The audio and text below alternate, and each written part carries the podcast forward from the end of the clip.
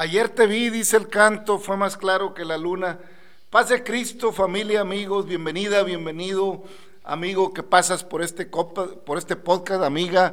Gracias por llegar a la voz apostólica, una voz de esperanza.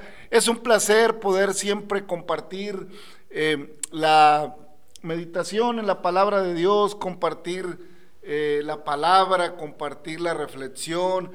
Es un placer de alguna manera eh, pues charlar, comentar, reflexionar sobre la palabra de Dios. La gente pasa muchas horas meditando, platicando, a veces en un café o, o en una reunión, se pasan horas y se hablan muchos temas que muchas veces eh, no tienen contenido, no tienen, eh, solo es pasar el tiempo y no digo que sea malo, pero cuando pasamos el tiempo meditando en el actuar de Dios en la vida nuestra, en el actuar de Dios a través de su palabra, a través de la historia de la Biblia, en el actuar de Dios en el día a día, como dice el canto nuestro hermano Jesús Adrián.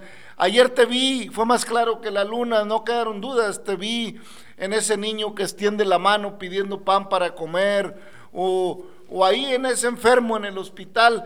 Y no es porque precisamente eh, eh, estemos diciendo que en una manera literal se ve a Dios, pero se siente a Dios, porque Dios dice que lo que hagamos eh, al prójimo en una manera lo hacemos también a Él, que en lo que ayudamos al prójimo, ayudamos, es como si lo hiciéramos.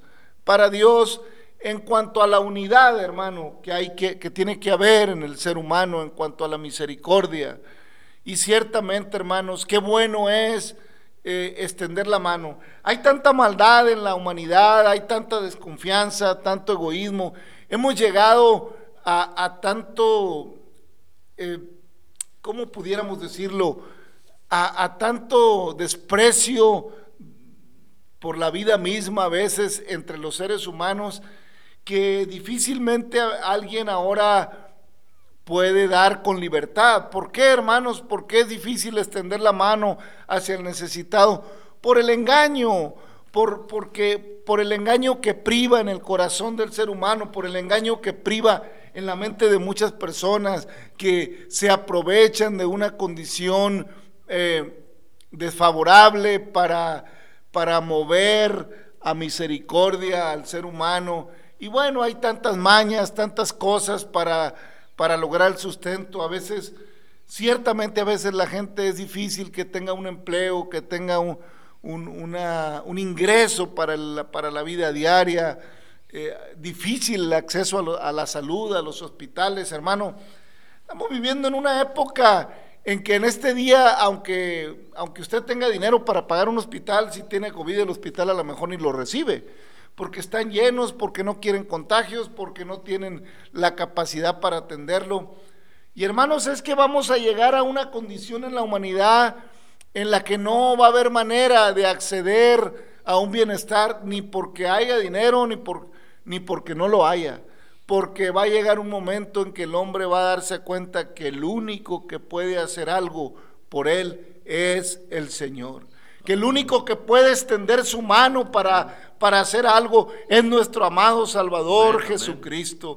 Que el único que puede vencer la adversidad es aquel que venció a la muerte, es aquel que, que pagó en la cruz por el precio alto que yo debía a causa del pecado, hermanos. Es tiempo que reacciones, amigo, amiga, es tiempo que reaccionemos y despertemos, hermanos, a una realidad. La fe, hermanos, sabemos por la palabra de Dios que es la fe, eh, es la certeza de lo que se espera, la convicción de lo que no se ve. Hermanos, sabemos que la fe es un asunto de templanza, es un asunto de, de confianza, hermanos. Es necesario confiar, es necesario acercarse confiadamente al trono de la gracia para alcanzar misericordia y hallar gracia para el oportuno socorro. Porque hermanos, los tiempos son malos. La gente pudiera decir, a veces cree que por tener las posibilidades de ir a un hospital o de pagar los mejores médicos está más seguro que el que no la tiene. No, hermano. La verdad es que la única seguridad genuina, la única seguridad verdadera, la verdadera seguridad social es aquella que está escondida en Dios. Es aquella seguridad que nos da creer en el Rey de Reyes, en el Señor de Señores. Es aquella seguridad que nos da la fe al creer en el autor y consumador de la fe, el cual por el, eh, por el gozo puesto delante de él menospreció el oprobio y fue hasta la muerte y muerte de cruz, porque consideró que valía la pena, valía la pena pagar el precio por una humanidad descarriada, valía la pena pagar el precio por un pueblo al cual extendió sus brazos todo el día, aunque no lo escuchara. Valía la pena, hermanos, pasar el, el sacrificio de la cruz para que en algún lugar del mundo, en algún rincón de la tierra, algún ser humano dijera, Jesús, hijo de David, ten misericordia de mí, para que alguien clamara en el rincón de su casa, hastiado de los problemas de la casa, de los sinsabores, de los problemas de familia, por falta de paz, por falta de, de amor, por falta de cariño, por falta de comprensión, para que alguien dijera, ayúdame Señor, te necesito, necesito de ti. Enséñame a verte, enséñame a distinguirte en medio del caminar de la vida. Hay gente que se pregunta, ¿dónde está Dios? ¿Dónde está? ¿Dónde está? ¿Por qué no está cuando sufro? ¿Por qué no está ahí Dios? Dios está en todo lugar. Y dice el, el, canto y el salmista en lo profundo de la mar, ahí está en, los cielos, ahí está. En, el, el cantante, el hermano Jesús Adrián dice, ayer te vi, te vi en un niño o te vi en tal lado. Es que hermanos, vemos a Dios cuando Dios mora en nosotros. Yo puedo mirar a Dios cuando Dios provoca en mí el hacer. Yo puedo mirar a Dios cuando lo siento, cuando me causa conmoción la necesidad de mi hermano, cuando me conmueve, cuando entiendo que el que anda en la calle pidiendo a veces lo hace eh, valiéndose de artimañas y que le está sacando la vuelta al trabajo, pero entiendo que si le doy un peso o dos pesos, Dios lo miró y de alguna manera el Señor sabrá redarguir en su corazón hermanos, pero determinar a veces ayudar o no ayudar en base a un juicio o a un prejuicio es complicado. Si puedes dar, da, porque Dios paga por el mal agradecido, dice un dicho o versa un dicho en el, entre los mexicanos. pero la verdad es que la Biblia dice que el que da al pobre, a Dios presta. Hermanos, así que ahí vemos al Señor. Cuando Él mora en nosotros, cuando Él me conmueve, cuando Él mueve mi corazón y mi mente a tener misericordia, cuando Él mueve mi vida a hacer algo, ahí está el Señor. Lo puedo ver, lo puedo sentir. Si tú quieres, lo puedes sentir. Padre Cristo, hermano Navarro. Amén, hermano, así es. Pues bendito sea el Señor Jesucristo. Dios lo bendiga, querida persona, querido amigo, querida familia, querido hermano. Mire qué hermoso es cuando vemos a Dios con los ojos del alma. Porque pues íbamos caminando también nosotros, pero pues lo veíamos con los ojos físicos y, y pues sí es cierto, o sea, cuando hay un interés personal, sin conocer el verdadero amor de Dios, pues este, nos va bien, ah, pues es que Dios está conmigo. Y nos va mal y decimos que Dios no está con nosotros. No, no es así. Ese es un criterio propio. Cuando lo vemos espiritualmente, con los ojos del alma, mire, no digo que debemos de sufrir para ver a Dios. No, lo que pasa es que de una y de muchas maneras nos habla el Señor. Ya decía Job allá en 5, en el capítulo 5 dice que bienaventurado el hombre a quien Dios castiga. ¿Por qué? Ah, pues porque Dios es el que hace la llaga y Él lo cura. O sea, cuando la gente confía en el Señor, cuando le pide al Señor, pues verlo con los ojos de adentro. Así también dice el canto, ¿verdad? Que puedo verlo en la risa de un niño cuando voy pasando. En la brisa del mar, en todo el, bravío del mar, ahí veo a Dios, en la bondad.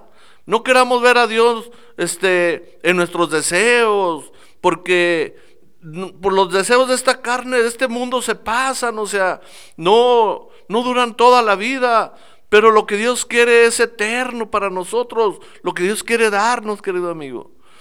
Ahí es donde el hombre pues quiere vivir muchos años, pero en el pecado, o quiere vivir haciendo las cosas como él quiere.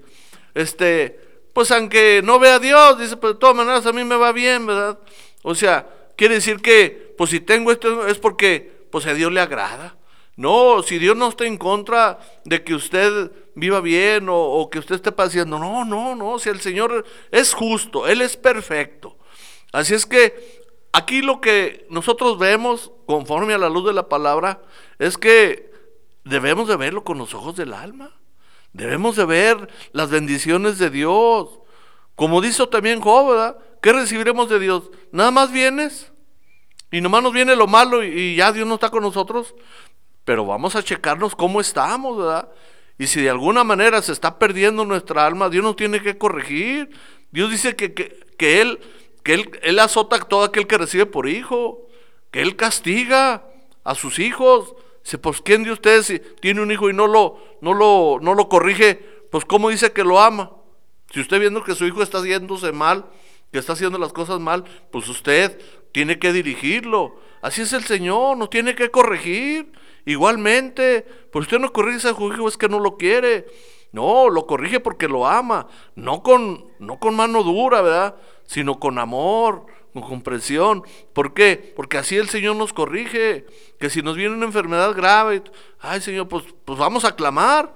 Y ya el Señor sabe, dice Pablo, sea que vive o sea que muere, toma soy de Cristo, porque Él ya pagó el precio, hermano. Aleluya, todo está pagado, consumado es, dijo el Señor en aquel momento, hermanos. Él es el que pagó el precio, hermano. Él es el que todo lo llena en todo. Amén. Hermano, pues estamos allá en Éxodo, ya vamos en el capítulo 40, ya por terminar Éxodo, y sigue diciendo, cierra el 39, el Señor diciendo, eh, diciendo Moisés, ya cuando el pueblo entrega toda la obra del tabernáculo y vio Moisés toda la obra y aquí que le habían hecho como Jehová había mandado y los bendijo. Luego en el 40 sigue diciendo la palabra de Dios. Luego Jehová habló a Moisés diciendo en el primer día del mes primero harás levantar el tabernáculo, el tabernáculo de reunión, y pondrás en él el arca del testimonio y lo cubrirás con el velo Meterás la mesa y los pondrás en orden. Meterás también el candelero y encenderás sus lámparas. Pondrás el altar de oro. Pondrás el, el arca del testimonio y la cubrirás con velo y lo meterás la mesa y los pondrás en orden. meterás también el candelero y encenderás sus lámparas. Y pondrás el altar de oro para incienso delante del arca del testimonio y pondrás la cortina delante de la entrada del tabernáculo. Después pondrás el altar del holocausto delante de la entrada del tabernáculo, del tabernáculo de reunión. Luego pondrás la fuente entre el tabernáculo de reunión y el altar y pondrás agua en ella. Finalmente pondrás el atrio alrededor y la cortina a la entrada del atrio. Y tomarás el aceite de la unción y ungirás el tabernáculo y todo lo que está en él, y lo santificarás con todos sus utensilios, y será santo. Ungirás también el, el altar del holocausto y todos sus utensilios, y santificarás el altar, será altar santísimo. Asimismo, ungirás la fuente y su base la santificarás. Llevarás a Aarón y a sus hijos a la puerta del tabernáculo de reunión y los lavarás con agua. Y harás vestir a Aarón a las, las vestiduras sagradas y lo ungirás y lo consagrarás para que sea mi sacerdote.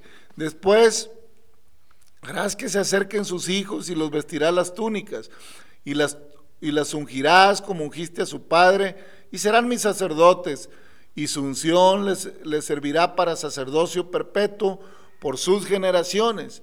Y Moisés hizo conforme a todo lo que Jehová le mandó, así lo hizo.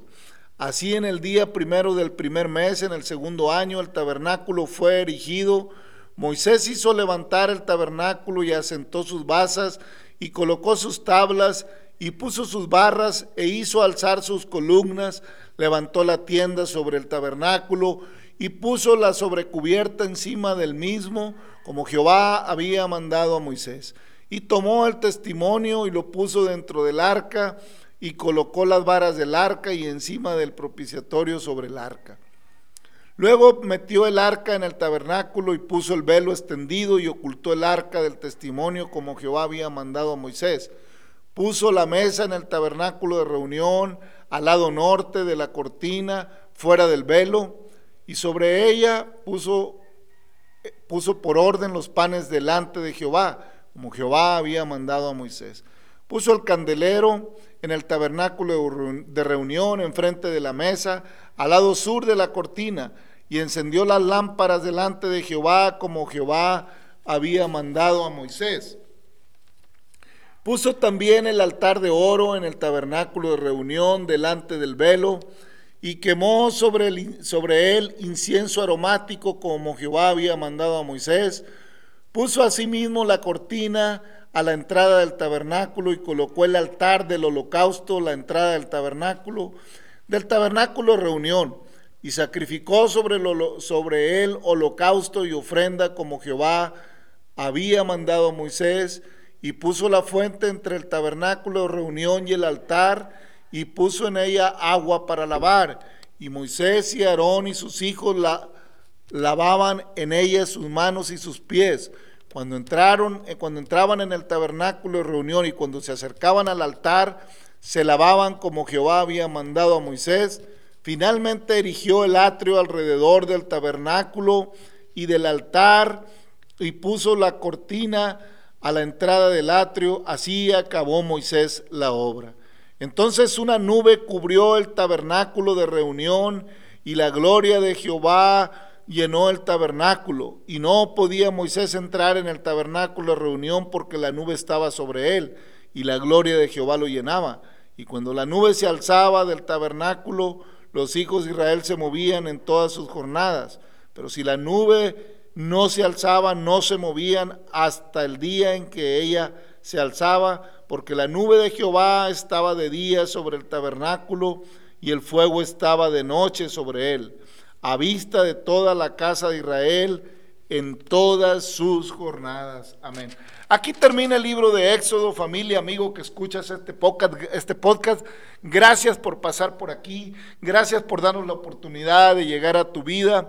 Bueno, cierra eh, Éxodo con la, con la implementación del tabernáculo que Jehová había mandado y es algo sublime, algo solemne y la, y la gloria de Jehová posaba sobre él en una nube y en la noche estaba encendida la llama de Jehová.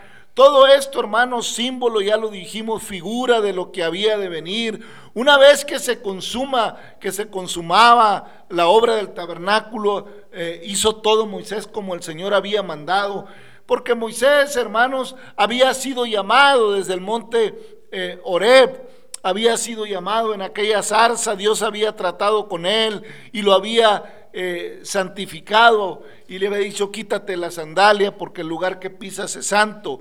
Y lo tomó Dios a Moisés y lo levantó como caudillo y lo llevó como líder de Israel hasta la implementación del orden del, tabernáculo. Lo hizo caminar. Eh, con Israel y le dio instrucciones de cómo de cómo hicieran el tabernáculo, de cómo el pueblo debía de aprender a adorar al Señor, del cómo el pueblo se tenía que conducir. Si la presencia de Dios no se movía del tabernáculo, el tabernáculo ahí tenía que estar el pueblo alrededor adorando y se detenía de sus jornadas.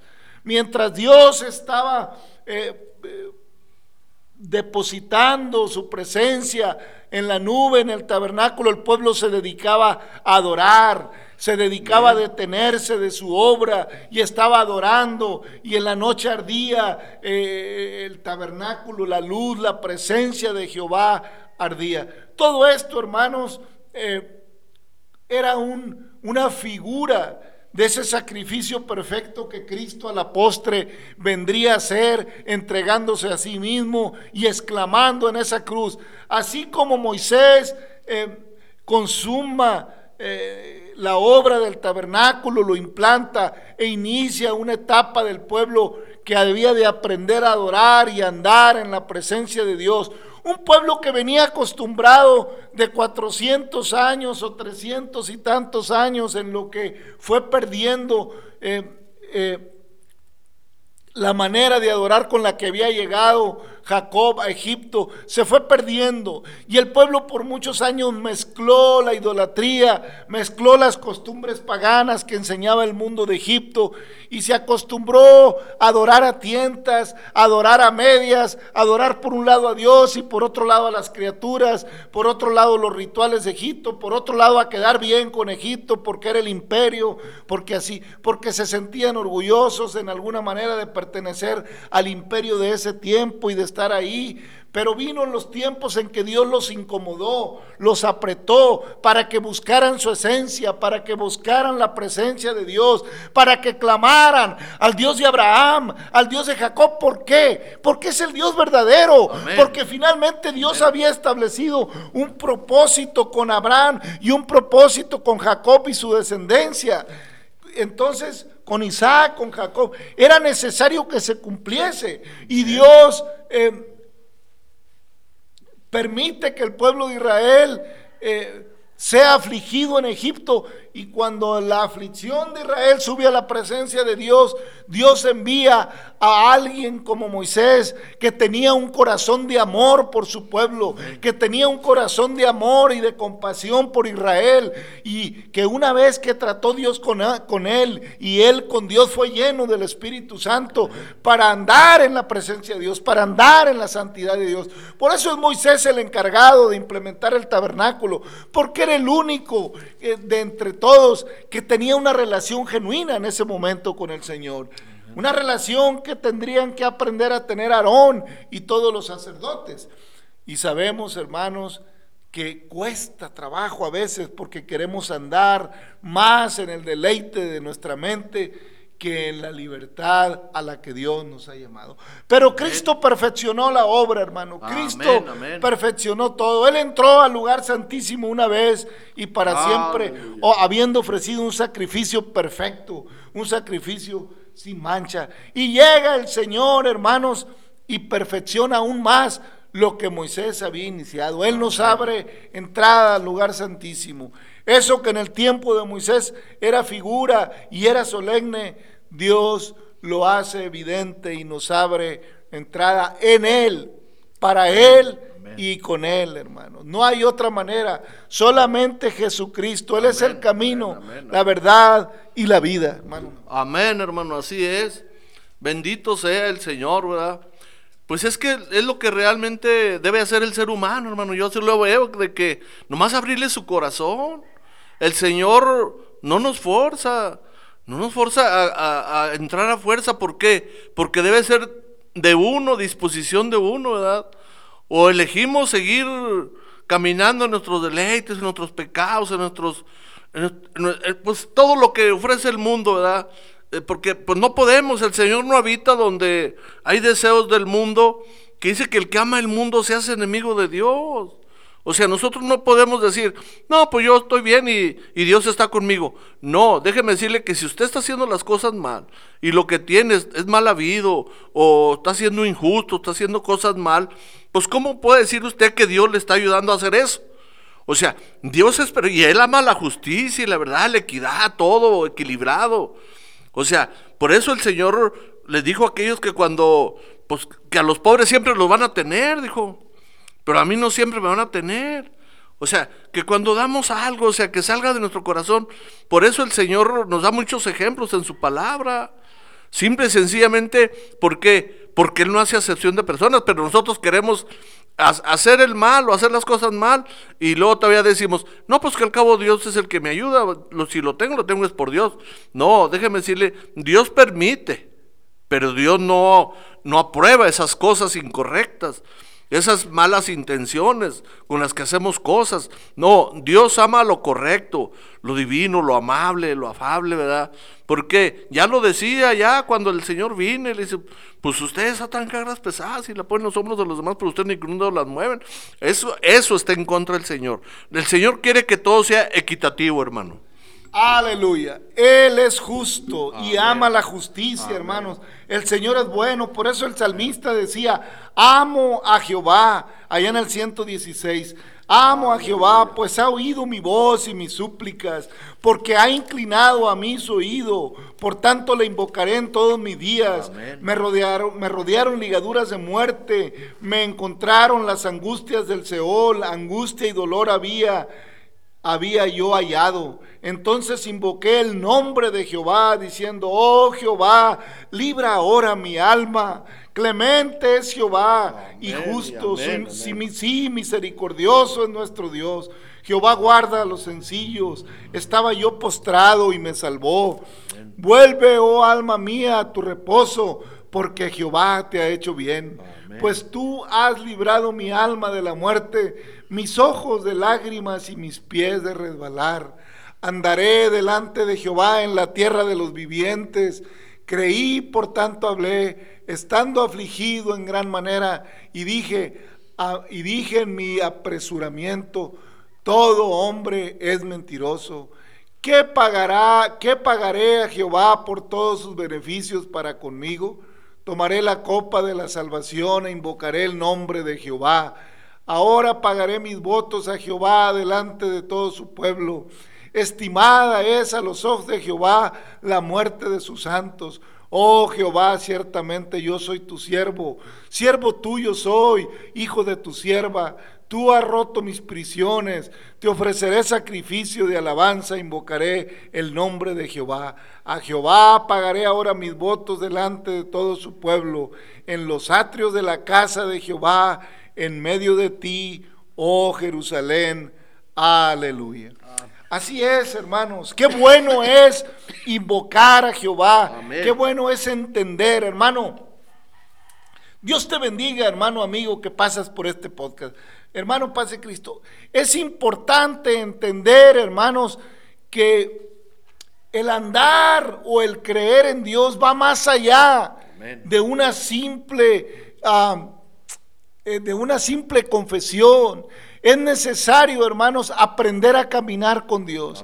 Es necesario que cuando la presencia de Dios entra en nuestra vida, aprendamos a esperar en Él. Es necesario, hermanos, confiar y que Él nos hará estar fuertes en medio de la angustia, que Él nos hará estar confiados, que Él no desprecia la vida de los que son de Él, que Él, hermanos, Abraza a los que invocan su nombre. Aleluya. A los que reconocen su misericordia. Amén, amén. Pero hermano, es importante entender que para invocar a Jehová y para invocar el nombre debemos aprender a caminar con Él, Amén. a andar en Él, a estar quietos en su presencia y a estar, hermanos, a saber caminar cuando su presencia nos lo indica, a saber andar en la luz de la palabra. Qué importante, hermano, es reconocer a Dios mientras pueda ser hallado. Hermano, familia, amigo que escuchas este podcast, no te conformes a una religión, no te conformes. Mira, el pueblo de Israel le costó trabajo e inició, eh, la obra del tabernáculo se terminó y Moisés empieza a, enseñar al pueblo. Y la gloria de Dios se postra sobre el tabernáculo como testimonio de que las cosas la habían hecho como Él había mandado. Cuando las cosas las hacemos como Dios manda, ¿y cómo mandará Dios, hermano? ¿Y cómo mandará Dios? Bueno, la cosa es que dice, mucha gente utiliza este dicho, como Dios manda. ¿Y cómo manda Dios? Pues nomás como dice su palabra, andar a la luz de su palabra, Amén. en un arrepentimiento, en amor, en sencillez de corazón, alabando y glorificando a Dios en todo. amén. Hermano, amigo que escuchas este podcast, que no estás sola, no estás solo, no importa lo que esté pasando. Busca a Jehová, busca al Señor, Él está a las puertas. Vea los evangelios, vea las cartas de Pablo, vea la palabra de Dios, busca consuelo en los salmos, busca sabiduría en proverbios, busca fortaleza en todas las proezas que Dios hizo con su pueblo. Aleluya. El Señor es tu ayudador, el Señor es mi Amén, ayudador. amén, amén. No temeré lo que me pueda hacer el hombre. El Señor reprenda toda pandemia, toda enfermedad. Y si eres de Él y le crees a Él y abrazas sus promesas y entregas tu vida a Él, no importa lo que pase con el cuerpo, tu alma estará escondida en Dios y nadie la puede tocar, porque Él es el que nos ha dado vida juntamente con Él. Y si este cuerpo de barro se deshiciera, tenemos una morada no hecha de mano en los cielos, donde estaremos para siempre con el Señor. amén. Anhelamos que abraces estas promesas, hermano amigo, que pasas por aquí. Hermano Noah.